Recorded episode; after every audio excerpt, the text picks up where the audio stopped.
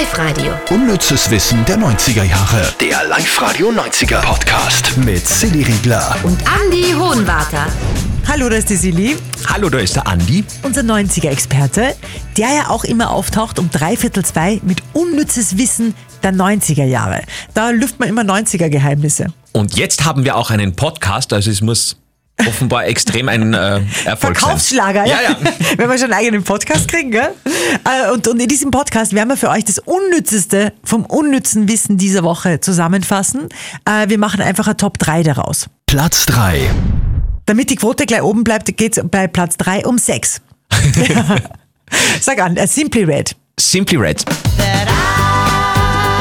Ihr könnt euch erinnern, das ist eine Band, aber eigentlich hat man nur so im Kopf diesen Leadsänger, der so prägnant ausgeschaut hat. Prägnant ist ein schönes Wort, finde ich. Aha, Das ist, war der Mann mit den äh, roten Locken, Mick Hacknell. Ja? Und der hat tatsächlich einmal verraten, dass der 3000 Frauen im Bett gehabt hat. Unglaublich. Ich will ihm ja nicht zu nahe treten. Ich glaube auch nicht, dass er den Podcast hört. Aber er war wirklich, er war nicht der Brad Pitt der Musikbranche. Na, Oder, also muss man sagen. Also, Das, das Schönste an ihm war wahrscheinlich die Stimme.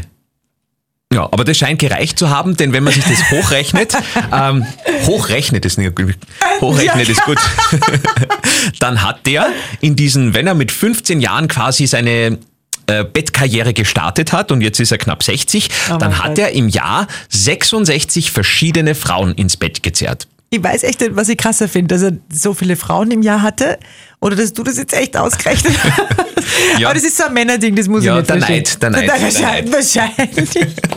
Gut. Platz 2. Ein Spiel, das viele von uns in den 90ern gesuchtet haben, also ich auf alle Fälle, Gameboy-Spiel Tetris.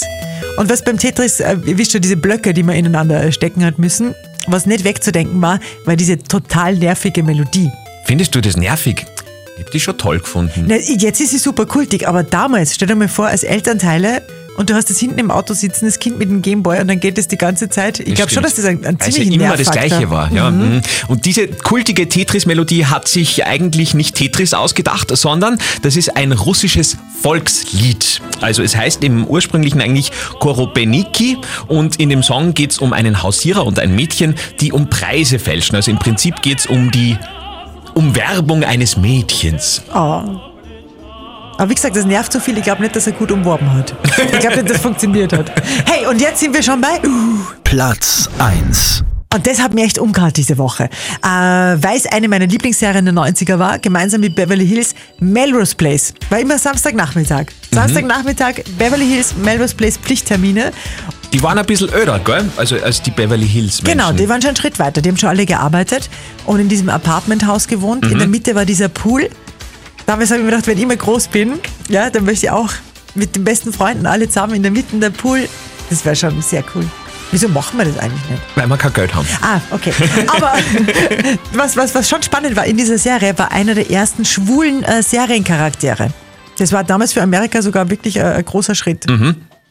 Aber Aber er hat nichts tun dürfen. Ja, Matt hatte eine sehr matte Beziehung da in, in dieser Serie, weil alles zensuriert werden hat müssen, ja. Also eigentlich hätte Matt ja seinen Freund in der Serie irgendwann mal küssen dürfen, aber nach den Fernsehstandards von damals, Anfang der 90er, war das eben nicht erlaubt. Und jetzt hat äh, die Kussszene nach der Zensur so ausgeschaut, dass Matts neuer Freund ihn nicht geküsst hat, sondern mit Zeigefinger und Daumen am Ohr gerieben hat. Oralsex. Ich hoffe, das schneiden sie aus. ne? Ja, das war das unnütze Wissen vom unnützen Wissen. Äh, Spannende Infos aber. aber völlig unnütz. Live-Radio. Unnützes Wissen der 90er Jahre. Der Live-Radio 90er Podcast mit Silly Riegler. Und Andy Hohenwarter.